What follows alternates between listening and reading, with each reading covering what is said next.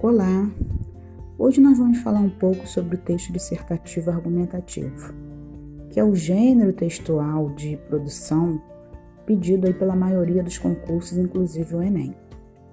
O que é argumentar? Argumentar é você dar a sua opinião em relação a uma determinada situação, problema. E dar a sua opinião não é dizer eu acho, eu concordo. É você trazer informações trazer argumentos que comprovem a sua posição em relação àquela situação problema.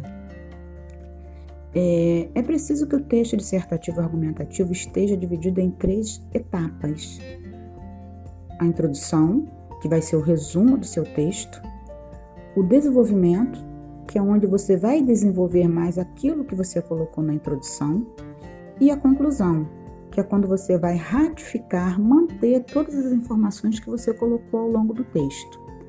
A minha sugestão é que vocês é, preparem um parágrafo para a introdução, dois ou três, não mais do que isso, para o desenvolvimento e um parágrafo para a conclusão.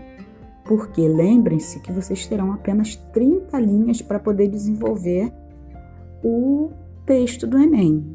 Então, não tem como você ficar colocando muita coisa, não é um livro, né? Você precisa se entender ali, defender a sua tese, defender a sua opinião dentro daquelas 30 linhas pedidas pelo Enem. Outra coisa importante é você trazer informações voltadas à sua vida acadêmica. Você não pode simplesmente ficar preso aos textos motivadores. Traga um exemplo de uma série que você tenha assistido, ou de uma reportagem que você tenha lido ou assistido também.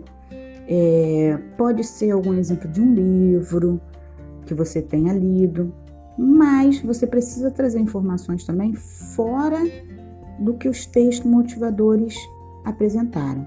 Então, nessa produção que eu vou apresentar a vocês hoje, eu gostaria que vocês fizessem isso, que vocês trabalhasse com as informações que estão nos textos motivadores, mas que trouxessem também é, argumentos fora dos, dos textos motivadores.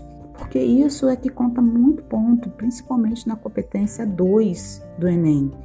Se você é, defende a sua tese dentro da, da estrutura pedida por, pelo Enem, mas você fica preso aos textos motivadores, tanto na competência 2 quanto na competência 3, você consegue no máximo aí nível 3, que são os 120 pontos, tá?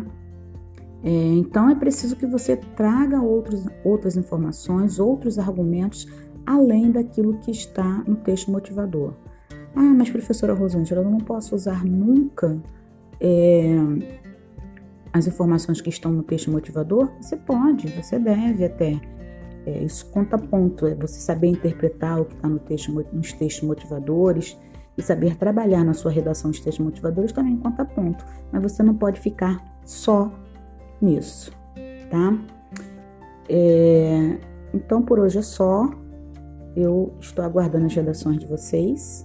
Um beijo grande. Meu nome é Rosângela Dias, professora de língua portuguesa.